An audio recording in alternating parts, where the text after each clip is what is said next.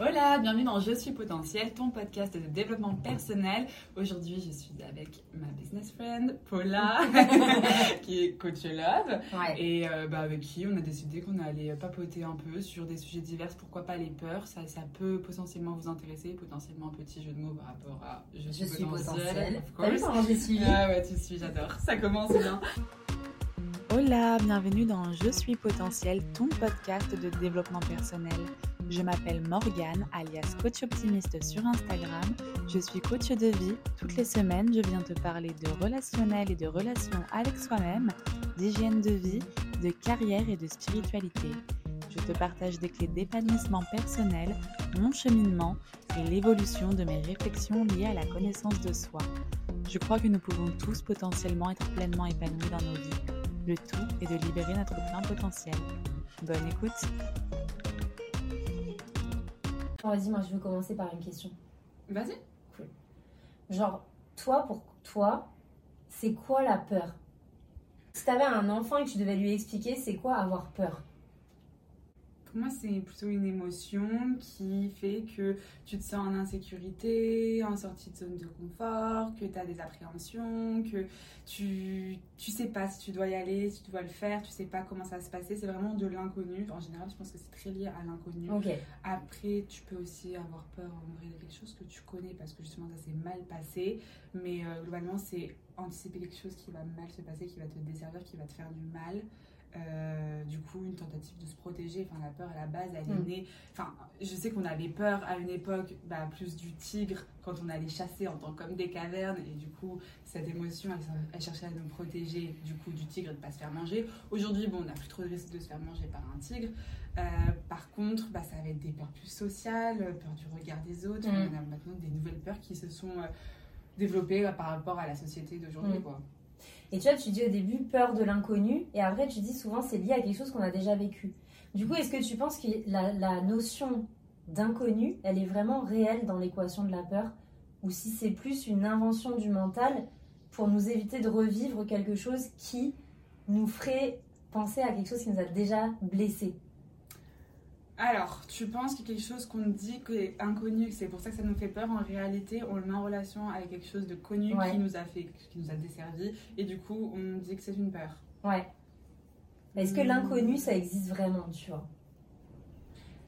Bah, je pense que quand tu appréhendes quelque chose, c'est que tu te projettes dans quelque chose que tu as déjà vécu, et que, ou que non, tu peux te projeter dans quelque chose que tu as Ouais. vécu, que tu penses que tu vas vivre.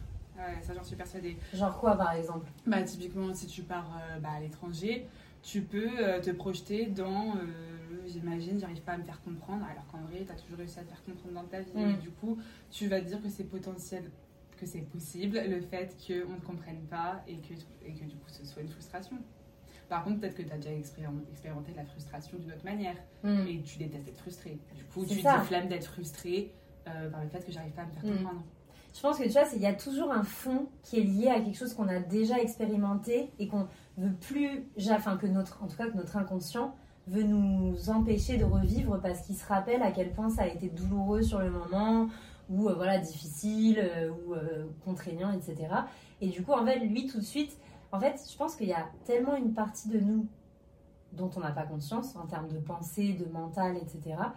Qu'en fin de compte, on se rend pas compte tous les mécanismes que notre mental il met en place avant même que nous on ait conscience de la chose, tu vois. Genre, je te donne un- un exemple tout bête, mais on a décidé, donc je fais un petit story time, on a décidé avec Morgane de se voir il y a une semaine, dix jours, un truc Ouais. comme ça. Et rapidement, j'ai pris mes billets de train du coup pour venir te rejoindre. Et sur le coup, genre, j'étais grave euh, contente, enfin, genre, hyper enthousiaste, euh, parce que voilà, on s'était vu qu'une seule fois en vrai. Euh, je suis trop contente qu'on se retrouve. Je savais qu'on allait, pas, je savais qu'on allait passer un très bon week-end, etc. Mais depuis hier midi à peu près, j'ai commencé sans l'associer à ça au départ, à avoir tu sais, ce petite boule au ventre, à être un peu impatiente. Enfin, tu vois, il y avait un petit truc où je me sentais pas à l'aise à l'intérieur de moi-même et au début, j'arrivais pas trop à comprendre ce que c'était. Jusqu'au moment où je me suis aperçue que toute la journée, j'ai fait que de repousser le moment où j'allais faire ma valise pour venir, euh, euh, pouvoir venir passer le week-end avec toi. Et en fait, d'un coup, bah, je me suis dit, bon, maintenant que j'ai ces automatismes-là, de par euh, mon métier, etc., je me suis dit, on va essayer de venir voir bah, ce qui se passe. Qu'est-ce que ton corps, il essaie de te faire passer comme message Qu'est-ce qui se cache derrière, finalement Et après, j'ai bien sûr, j'ai réussi à rationaliser, à me rappeler les raisons pour lesquelles je venais te voir et euh, ce que je pense de toi, comment je me sens avec toi, le fait que bah, ça va me faire trop du bien de bouger pour un week-end et que je suis trop contente, etc. Mais en fait, avec le recul, je me suis aperçue que mon corps, juste, il réagissait en mode j'ai un peu peur, tu vois, je suis pas bien, j'ai une petite boule au ventre, parce que pas, il n'y a pas si longtemps que ça, ça m'est arrivé de, euh, sur un coup de tête, prendre des billets euh, de train pour aller rejoindre des personnes que je connaissais pas très bien Mhm. et avec qui ça s'est pas très bien passé, tu vois. Et, et encore, même cet événement-là, je sais qu'il est venu raviver un souvenir et une blessure en lien avec des choses que j'ai vécues quand j'étais toute petite, genre dans mes premières amitiés, euh, 5-6 ans, tu vois, quand j'avais 5-6 ans. Donc c'est pour ça que je me dis, en fait, la peur de l'inconnu, oui, la situation que tu vas vivre, elle est toujours inconnue en fait. Tous les jours de ta vie, tu vis quelque chose sans savoir que tu vas le vivre la seconde d'avant. Donc l'inconnu, il est, il est présent au quotidien. Et moi, je pense que quand on a peur, c'est pas forcément de l'inconnu que notre mental essaie de nous protéger. C'est de l'expérience qu'on va faire de cet inconnu. Tu vois ce que je veux dire? De comment nous, on va vivre, on va se sentir dans cette situation. Et là, par contre, comment on va se sentir Je pense que si on a cette appréhension, c'est que ça nous ramène forcément à une fois où on s'est déjà senti dans telle ou telle émotion, dans telle ou telle sensation. On doit faire des raccourcis, ça se tient. Si tu as eu une expérience pas incroyable avec des gens que tu connaissais pas Ouais. bien, bon voilà, on se connaît pas bien à la base, hop, tu te dis potentiellement ça peut être euh, dérangeant encore une fois. Mais ça, je pense que ça vient vraiment quand tu anticipes, quand tu te projettes. Et c'est pour ça que moi, j'ai vraiment fait un gros travail sur moi-même, sur le fait d'être toujours un peu dans l'instant présent et Ouais. pas trop me projeter. Parce que depuis que je fais ça, j'arrête de, de me prendre le chou, de stresser, d'être anxieuse sur qu'est-ce qui pourrait se passer quand tu vas venir. J'ai quand même eu moi aussi le machin de. Ok, bah Paula, elle va venir chez moi. Moi, euh, ce qui me saoule un peu en général, c'est euh, quand je peux pas bosser comme je veux, parce Ouais. que je suis une tarée de la productivité et que j'ai 10 000 choses à faire, Ouais. parce que bah voilà quoi, l'entrepreneuriat. Et du coup, c'est le seul truc où je me dis, bon, quand je suis avec une pote, des fois, ça peut me mettre des bâtons dans les roues. Mais tu vois, j'ai dû te le lâcher dans le- un vocal où on s'organisait, j'ai dû Ouais. t'en parler vite fait. De dire, par contre, je sais que je vais devoir bosser ce week-end et tout quand même pour te prévenir. Tu m'as direct dit, bah oui, bah moi aussi en soi, donc t'inquiète. Et hop, tu vois, ça ça m'a calmé. Donc je pense déjà communiquer sur le, le truc Oui. qui te fait un peu peur, Ouais. Euh, ça peut vraiment désamorcer Mm. un max de peur, déjà quand c'est lié à quelqu'un. Mais ouais, quand c'est lié à quelqu'un, je pense que c'est bien d'en parler avec la personne sans forcément dire j'ai peur, mais en tout cas en exprimant bah, ce truc que tu as peur d'exprimer et en, le- en le disant en fait simplement. Et quand c'est vraiment une peur de toi avec toi-même, genre tu vois, tu parlais typiquement d'un voyage, bon bah là il n'y a, a pas d'interlocuteur en face, tu vas pas parler avec le pays, mais de se parler à soi-même, de se dire ok, qu'est-ce qui me fait peur? De quoi j'ai peur? Pourquoi? C'est quoi les émotions que j'associe? Est-ce qu'il y a des sensations physiques? Moi, je trouve que ton corps, c'est un putain de bon messager quand même, euh, globalement. Parce que souvent, il te fait ressentir des trucs avant que toi-même tu réalises qu'il y a quelque chose. Donc ça, c'est cool aussi. Globalement, je pense que quand tu as peur pour quelque chose qui n'est pas présent, parce que moi je te dis, à, à moins qu'il se passe quelque chose de flippant, là tout de suite maintenant, c'est la panique à bord, et là du coup tu es direct dans la réaction, et je pense que tu même plus le temps d'avoir peur parce que tu es déjà dans trouver la solution.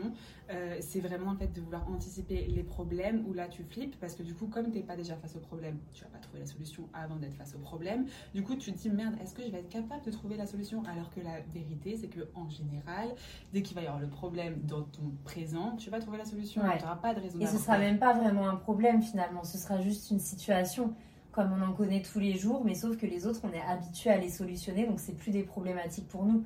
C'est juste le quotidien, tu vois. Genre, euh, typiquement, euh, faire sa déclaration d'impôt. euh, Enfin, tu vois, des trucs à la con comme ça où moi, je sais que les premières fois où j'ai dû le faire toute seule, mais j'ai l'impression que j'arriverai jamais à le faire. Genre, je flippais, je me disais, je vais mal déclarer, après, je vais devoir payer des trucs en plus, ou tu vois, je vais pas y arriver à temps, je vais me prendre une amende, machin. Et alors qu'en fait, bah, je l'ai fait une fois, deux fois, trois fois, et maintenant, c'est des trucs que je fais tous les ans et j'y pense même plus. Alors que la situation, c'est toujours la même. C'est juste que ben, j'y suis plus habituée, entre guillemets. Et euh, moi, je me posais une question. Est-ce que tu penses que plus c'est important pour nous, plus la peur, elle est euh, forte ou pas? Bah bien sûr, si on s'en bat les couilles, on s'en bat les couilles. En off, tu me disais que, par exemple, pourtant, le coach, enfin, ton métier de coach, c'est hyper important pour toi. Ouais. Tes voyages, ça fait partie de tes priorités aussi. Ouais. Et pourtant, c'est des choses pour lesquelles toi, t'as jamais eu peur. Ouais, ouais, ouais. C'est vrai que j'ai très très la conf là-dessus. Non, attends, attends, attends. Et au coaché, euh, je faisais pas la maline mes premiers coachings. hein. Ah ouais Attends, euh, surtout Ouais. que je coach pas. Voyager encore, c'est quelque chose que je fais depuis un moment. Et surtout, je l'ai fait step by step. Enfin, tu vois, genre après, je faisais des week-ends en France. Après, j'ai commencé à faire l'Europe. Enfin, tu vois, je suis allée progressivement. C'est juste que je me rappelle pas euh, d'un voyage où j'ai vraiment flippé. À chaque fois, je me dis, oh, t'es une grande folle. mais en fait, je le tourne tellement, moi, tu es fière de moi. C'est ça, genre, moi, la peur, comme en général, je suis, quand je pense à la peur, c'est que je suis en train de l'affronter, quoi. Bah, je me dis, t'es noire ailleurs. Du coup, je suis plus en mode, euh, dès qu'il y a une peur, c'est une fierté. Parce que bah, c'est un truc quand même flippant, et en fait, t'es en train de le faire, donc belle gosse. Donc du coup, ouais, c'est ça, c'est plutôt la fierté de dépasser cette peur qui prend le dessus sur la peur, donc j'arrive même pas à l'identifier en tant que mm. peur. Est-ce que ça, tu penses, tu vois, si on devait donner un conseil à quelqu'un finalement qui sent actuellement qu'il a encore tendance à être paralysé par ses peurs et que ça l'empêche de passer à l'action, est-ce que tu penses que le fait d'anticiper les, les, émotions positives qui vont se présenter une fois que cette peur elle aura été franchie, que ce soit euh, partir faire un voyage tout seul, que ce soit euh, oser lancer un nouveau projet professionnel, etc. etc. Est-ce que toi tu penses que c'est quelque chose qu'on peut faire en amont, on va dire, qui peut aider à dépasser la peur Parce que toi tu le fais naturellement, c'est quelque chose qui, qui, se présente naturellement en toi. Je sais pas si c'est inné ou si c'est un truc que tu as intégré au fur et à mesure, mais aujourd'hui c'est devenu naturel. Et est-ce que tu penses que ça c'est quelque chose qui peut aider? Je sais que déjà c'est quelque chose qu'on fait nous en PNL, en programmation neurolinguistique. Là, je l'ai en tête que je revoyais mes cours euh, du coup hier soir. Et du coup, on pose ce qu'on appelle des ancrages. Donc, du coup, c'est on te reconnecte à un moment où typiquement tu as ressenti cette peur. Et au final, par exemple, ça s'est très bien passé. Du coup, tu as ressenti cette fierté de gérer ta peur. Mm. Et du coup, ça se trouve, ça va pas faire que comme moi, c'est acquis et tu sais que peur égale tout va bien se passer et qu'en fait, tu vas être fier de toi. Mais du coup, moi, je vais t'aider à te connecter à cette sensation de fierté et on va l'associer à peur égale fierté. Et du coup dès que tu, la peur se présentera et eh bah on aura euh, recalibré euh, ton inconscient pour qu'il calme la peur avec la fierté. Donc ça c'est quelque chose qu'on peut faire déjà euh, en coaching c'est sûr. Après de soi-même bah, pour moi déjà tu, tu conscientises rien que tu conscientises le fait que oui au final tous les trucs qui t'ont fait peur jusqu'à présent parce que tu as fait des choses qui t'ont fait peur bah ça s'est très bien passé ou si c'est mal passé tu t'en es remise. Enfin, tu vois, quand tu conscientises ça je pense déjà tu tu peux euh, un peu te dire ça va, il n'y a pas mort d'homme. Souvent on en fait une montagne, c'est un truc de fou, on en fait une montagne, on diabolise tout, on dit que ça va être un truc de dingue, et après une fois que c'est fait, on n'est même pas reconnaissant pour le truc, tu vois, on est en mode ah c'est normal, je l'ai fait, alors qu'en vrai tu te chies dessus, donc soit tu te chies dessus et après t'es affolé de l'avoir fait, mais arrête de te chier dessus pour après t'en foutre de l'avoir fait, enfin les calculs sont pas bons, genre faut prendre ce qu'il y a de mieux à prendre. Mais je pense que c'est ça aussi qui fait que on peut continuer à être paralysé par des peurs bien après en avoir dépassé plusieurs euh, au fur et à mesure de sa vie finalement. Parce que typiquement, même si tu as l'impression que tu es paralysé par ta peur, il y a plein d'autres fois où tu as dépassé des peurs et où tu t'en rappelles même plus. Mais justement, peut-être que le fait de marquer le coup à chaque fois, de vraiment se célébrer, entre guillemets, tu vois, de vraiment prendre un temps de reconnaissance et envers soi-même, de se féliciter, se dire à quel point on est heureux, fier et tout, et de vraiment euh, en faire un événement. Je pense que c'est peut-être aussi quelque chose qui peut venir informer ton mental que, ok, nice, en fait, à la clé, il y aura une récompense à l'avenir, la prochaine fois que je dépasserai une peur, tu vois. Et je pense peut-être le fait que, comme tu dis, on prend pas suffisamment le temps de se féliciter, de célébrer, de se hyper et tout, euh, d'avoir euh, dépassé quelque chose qui nous est flippé, bah en fait, c'est peut-être pour ça qu'on continue à répéter ce schéma sans s'en rendre compte. Parce qu'il n'y a rien qui change, en fait. Autant, euh, je suis un peu comme toi, c'est-à-dire que jeune, j'ai eu des grosses peurs de vie que j'ai assez facilement dépassé, genre partir vivre euh, toute seule, euh, loin de ma famille et tout. Euh, ça, je l'ai fait plein de fois, à la fois dans d'autres régions de France, dès mes 18 ans, et à l'étranger après, un peu plus tard, etc. Partir à l'autre bout du monde toute seule en sac à dos, je l'ai fait. Enfin, tu vois, c'est marrant parce que tu dis, il y a des trucs qui font peur aux gens que toi, ça te ferait jamais peur de ta vie quasiment, ou même s'il y a ce petit stress, ces petits trucs, mais ça t'arrive tout de suite à le transformer en quelque chose de positif. Et il y a d'autres trucs qui paraissent hyper simples et hyper naturels pour des gens qui, toi, te met une peur bleue. Et tu vois, c'est pour ça que moi, je mets quand même de la nuance dans le truc de euh, si ça te fait peur, c'est-à-dire que c'est forcément positif pour toi. Parce que moi, signer un CDI, ça m'a toujours terrorisé. Et d'ailleurs, j'en ai, je crois que j'ai en signé deux dans ma vie et j'ai démissionné au bout de 3-4 mois. Mais ça, typiquement, tu vois, c'est un truc qui me faisait hyper peur. Et ça me fait toujours peur aujourd'hui. Et c'est pour ça que je suis dans l'entrepreneuriat maintenant et que j'ai jamais signé de CDI de ma vie quasiment, tu vois parce que ça me faisait flipper. En revanche, et tu vois, tu me dis les, choses qui m'ont fait le plus peur récemment, bah c'est pas du tout des. Bon, à part, allez, avoir lancé mon entreprise il y a un an, mais bon, c'est il y a déjà un an, entre guillemets. Mais par contre, là, tu vois, ce qui m'a fait le plus peur, c'est euh, de fêter mes trois ans avec mon mec. Parce que c'est la première fois de ma vie que j'ai une relation saine et équilibrée qui dure aussi longtemps. J'ai déjà eu des relations qui ont duré trois ans, mais c'était des relations chaotiques Donc voilà, il y a eu tellement de rebondissements que c'est. J'ai l'impression d'être avec une nouvelle personne tous les six mois, donc ça compte pas. Mais là, une vraie relation saine, stable, équilibrée, où on est vraiment ensemble en continu depuis trois ans, c'est la première fois de ma vie. Et quand j'y ai pensé l'autre fois, bah, je me suis surpris à avoir un petit peu peur. Tu vois Tu t'es dit quoi? Je me suis dit, euh, putain, mais en fait, euh, c'est-à-dire qu'on va peut-être rester ensemble toute notre vie. C'est intéressant ce que tu as dit parce que j'étais prête à faire un peu de casse sur les peurs, genre les peurs, on va dire qu'il faudrait écouter, celles qu'il faudrait pas écouter, en gros. Mais sauf que là, euh, par rapport à ce que tu as dit par rapport au CDI et là par rapport à ton mec, on est quand même sur deux trucs très liés, l'engagement. Ouais, l'engagement. Donc, euh, moi je dis beaucoup, euh, si t'as peur, vas-y, genre la Ouais. ta boussole, genre fonce, tout ça. C'est qu'il faut y aller. Mais là, du coup, dans ce cas-là, bah, faut y aller dans ta relation, visiblement oui, parce que t'es pleinement épanoui. Bon, le CDI, je pense pas, mais d'un autre côté, est-ce que tu t'engages pas d'une autre manière aussi avec l'entrepreneuriat, mais juste d'une manière un peu plus déguisée, parce que tu t'engages auprès, auprès de toi-même, pas auprès de quelqu'un d'autre, alors que le CDI, t'as l'impression d'être redevable à quelqu'un d'autre, tout comme d'ailleurs en couple, où c'est plus juste toi-même. Ouais. T'es deux, genre par Ouais. exemple, si tu décides, je parle dans des extrêmes, Oui. de te suicider, bah ça impacte pas quoi, toi et ta Ah oui, famille, il y a ton. ok, on va prendre un truc un peu plus. Oui, Si tu décides de tout d'acheter une maison, Oui, enfin, si de faire une grosse, grosse dépense, par Oui, exemple. ou voilà, de jouer tout ton argent au casino et puis potentiellement du coup tout perdre. Ouais. Bon, ça implique pas que toi, Ouais. ça implique aussi l'autre personne. Mm. Donc en fait, c'est plus juste toi et ta gueule, c'est t'es dans une relation où quelqu'un te fait confiance, Mm. quelqu'un compte sur toi. Comme, excuse-moi, en CDI, tu dois aller bosser tous les matins, Mm. on compte sur toi, tu peux pas aller faire la morte. Mm. Mais moi, je pense que, tu vois, c'est intéressant ce que tu dis parce que moi, je pense que j'ai toujours eu ce truc toute ma vie de je peux compter que sur moi-même et je ne dois compter que sur moi-même. Donc en fait, je pense que l'engagement me fait peur à partir du moment où il implique quelqu'un d'autre que moi et qu'il n'y a pas que moi qui vais être actrice de la situation. Tu vois? Et je pense que c'est typiquement ça, effectivement. Là, on est. euh, on y est, ouais. Et du coup, peur qu'on écoute ou peur qu'on n'écoute pas, tu vois? C'est-à-dire qu'on écoute. qu'on Bah, c'est celle où tu fonces, où vas-y, c'est ma boussole, Ah. la peur, j'y j'y vais. Donc, enfin, bah, Ben, pour ton couple, oui. Ouais.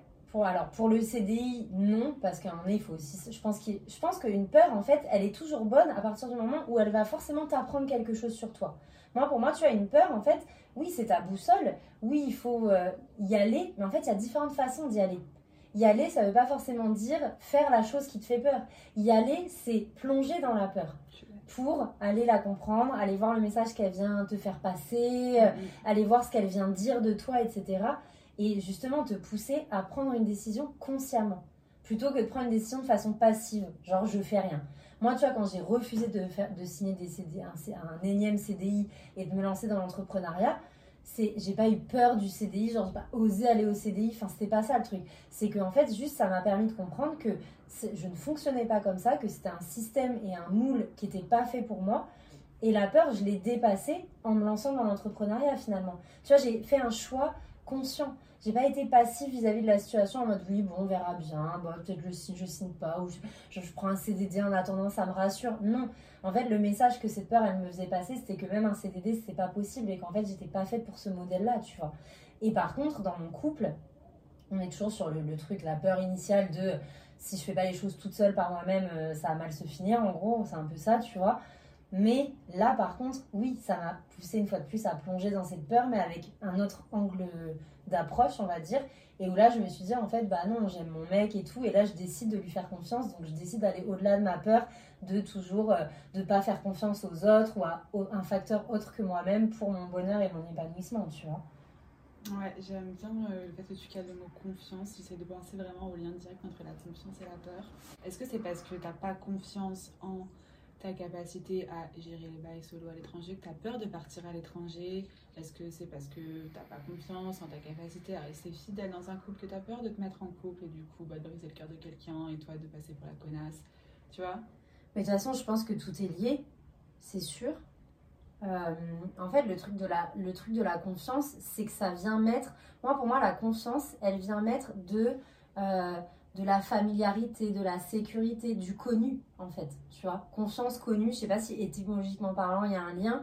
Mais en tout cas, moi, tu vois, c'est un truc où pour moi, c'est lié. Et ce fameux, cette fameuse illusion de l'inconnu qui peut provoquer de la peur, en fait, c'est juste que sur le moment, tu as l'impression que genre t'avances les yeux fermés ou que euh, et que tu sais pas à quel moment il va y avoir peut-être un vide ou un truc comme ça alors que bah, le concept de confiance quand on dit euh, fais confiance à la vie ou des trucs comme ça c'est un peu le truc de bah lâche-toi et ose sauter même peu importe ce qui arrive tu seras toi dans une posture ancrée entre guillemets et euh, inébranlable, euh, qui en tout cas saura se relever quoi qu'il arrive, etc. Donc je pense que bah en fait on dit souvent que la confiance vient par l'action, la peur se dépasse par l'action. Donc en fait le lien entre tout ça, je pense que c'est l'action. Ouais, je viens de comprendre pourquoi je galère aussi à trouver des peurs chez moi. C'est parce que globalement, je dis bien Mm. globalement parce que Mm. pour moi c'est une variable la confiance en soi, Ouais. donc ça va, ça vient. Mais comme globalement j'ai confiance en moi, euh, j'ai confiance en ma capacité à rebondir peu importe la Ouais. galère. Donc tu vois, quand bien même euh, bah, il peut arriver un truc horrible si je suis solo à l'étranger.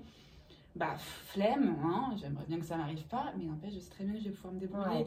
Donc, est-ce que j'ai peur? Enfin, non, j'ai flemme que ça arrive parce que flemme de devoir gérer une galère.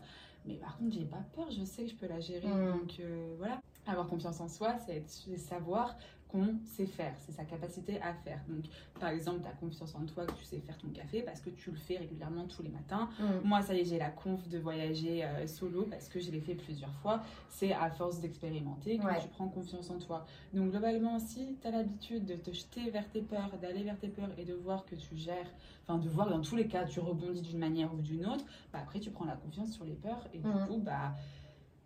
Je sais pas, je trouve ça un peu surfait de dire j'ai plus peur, mais là tout de suite, euh, des peurs, j'en ai pas qui me viennent, à part celle que je t'ai parlé, qui est liée du coup à ma vie privée. Du coup, bah, ça encore, c'est une question de- expérimentale. C'est qu'est-ce que j'ai expérimenté? Ça donne Mhm. des expériences qui sont passées.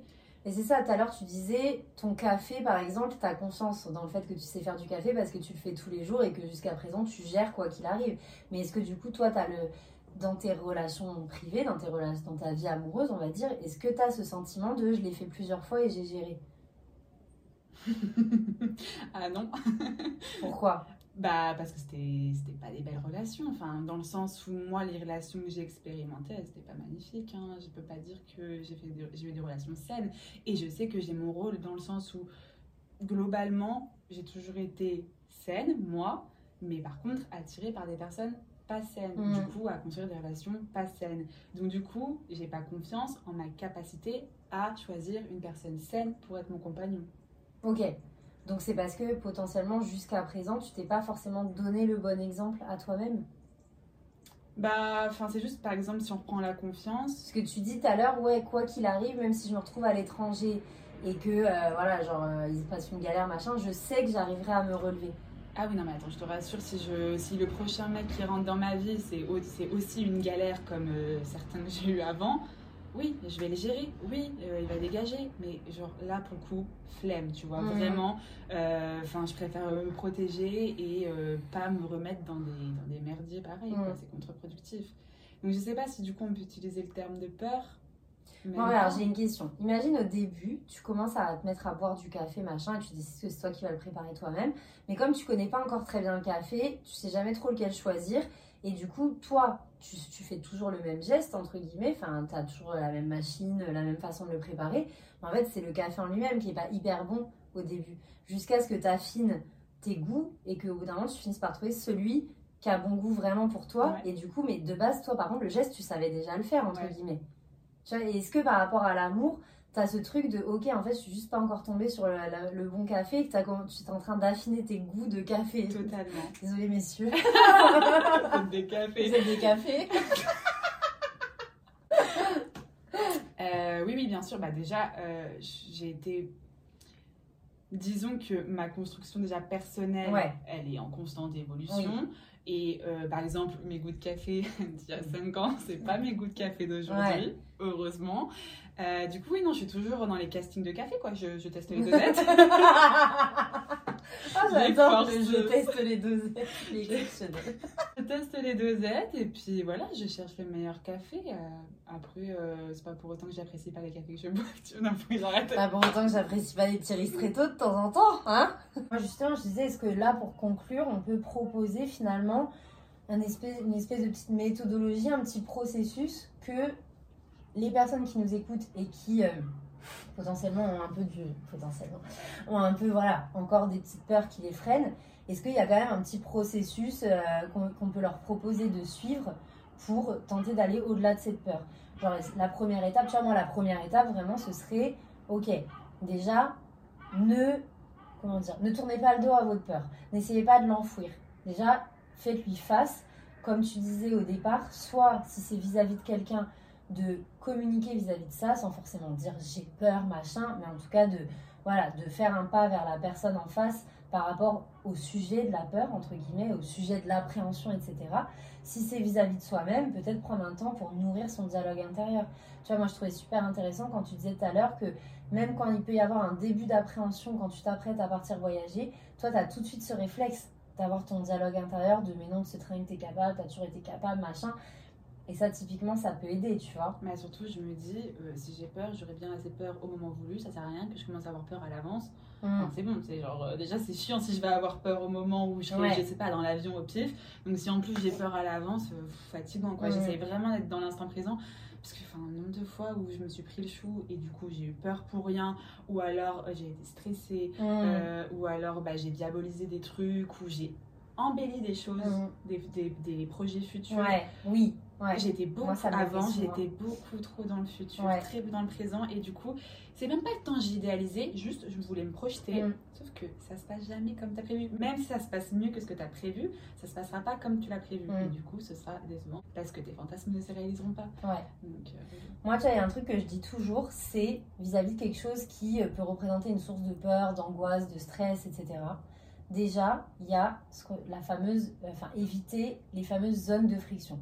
C'est-à-dire que, en plus, ça te permet d'avoir ce sentiment de contrôle et de projection sans être dans l'idéalisation ou dans la dramatisation de la situation à venir, en venant te focus sur quelque chose de très très concret et très logistique, entre guillemets. remets un peu une définition sur zone de friction. La zone de friction, en fait, c'est ce moment où ton mental, il va avoir un laps de temps suffisant pour venir mettre du doute dans ta décision initiale et donc venir te faire changer d'avis et ne pas faire ce que tu voulais à tout prix faire.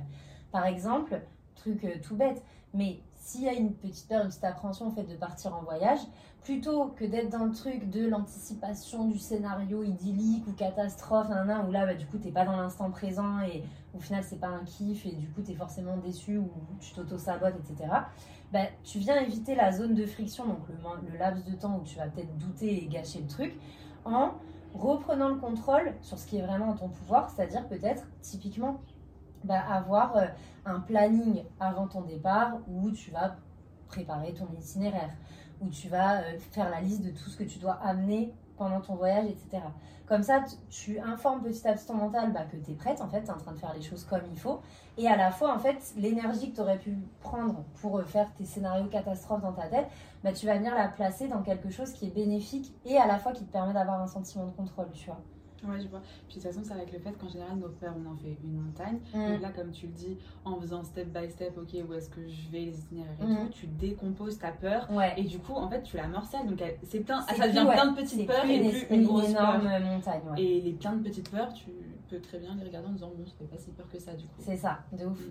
Moi, il y a un deuxième truc aussi que je fais souvent, c'est... euh, je sais pas si t'as bon, t'as déjà vu Harry Potter, les films je sais pas pourquoi je pose la question. T'abuses. Et J'aurais été, je suis très déçue si vous répondez non à cette question.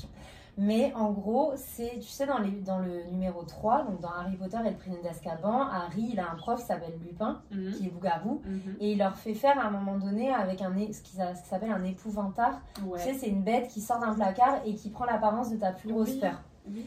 Et il leur apprend à ridiculiser Oui. la peur. Oui. Et ben moi, ça c'est un truc que je fais beaucoup, c'est de venir un peu, pour essayer justement de dédramatiser et de faire abaisser le niveau, de dire ok, peut-être la peur, elle va rester présente, mais je vais trouver un moyen de la ridiculiser entre guillemets, tu vois. Donc soit en discutant avec moi-même et tu vois, en, en- en prenant, donc en étant dans un dialogue intérieur, mais avec un ton un peu humoristique entre guillemets et à la fois bienveillant bien sûr. Le but c'est pas de se dévaloriser en mode mais non t'es vraiment qu'une grosse merde si t'as peur de ça ou quoi. Pas du tout. Mais c'est de rire en te rappelant peut-être une situation passée un peu similaire et de dire mais rappelle-toi regarde t'en as rigolé après. Et là ça se trouve il va se passer quoi? Il va se passer ça et alors? Non non tu vois?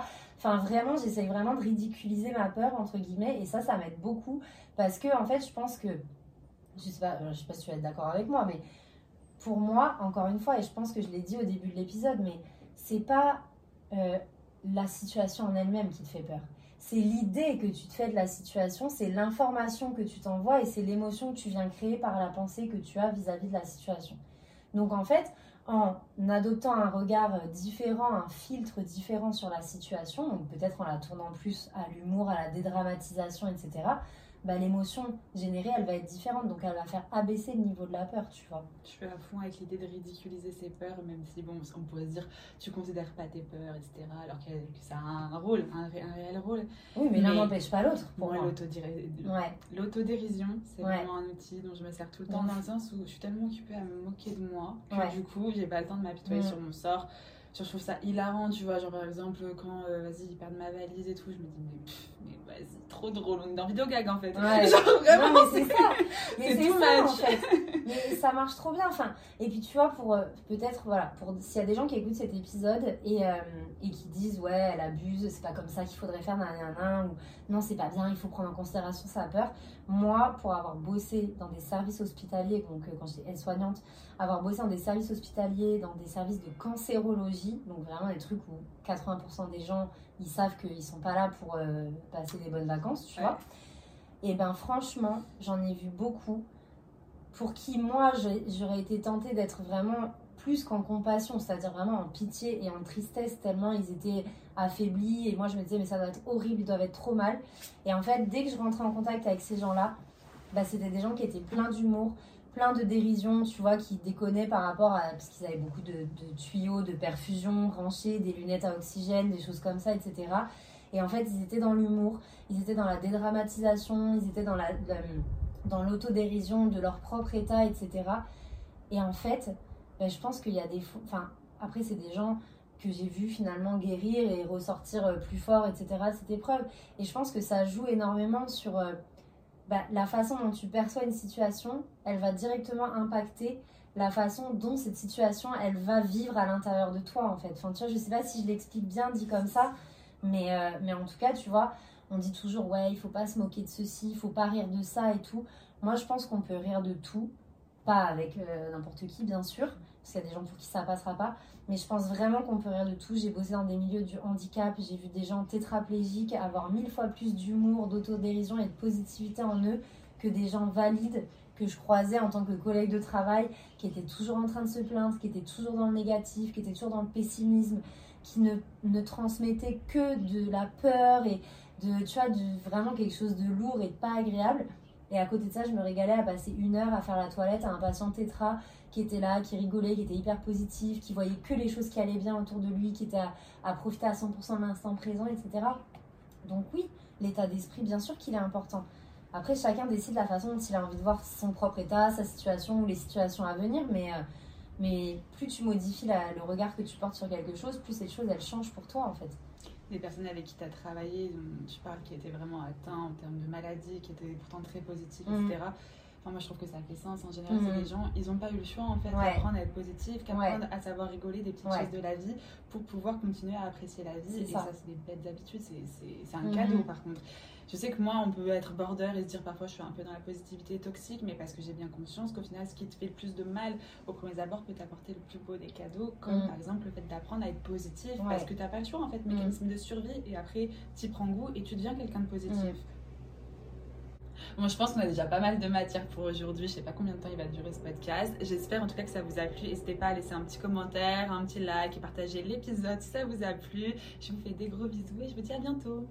Bye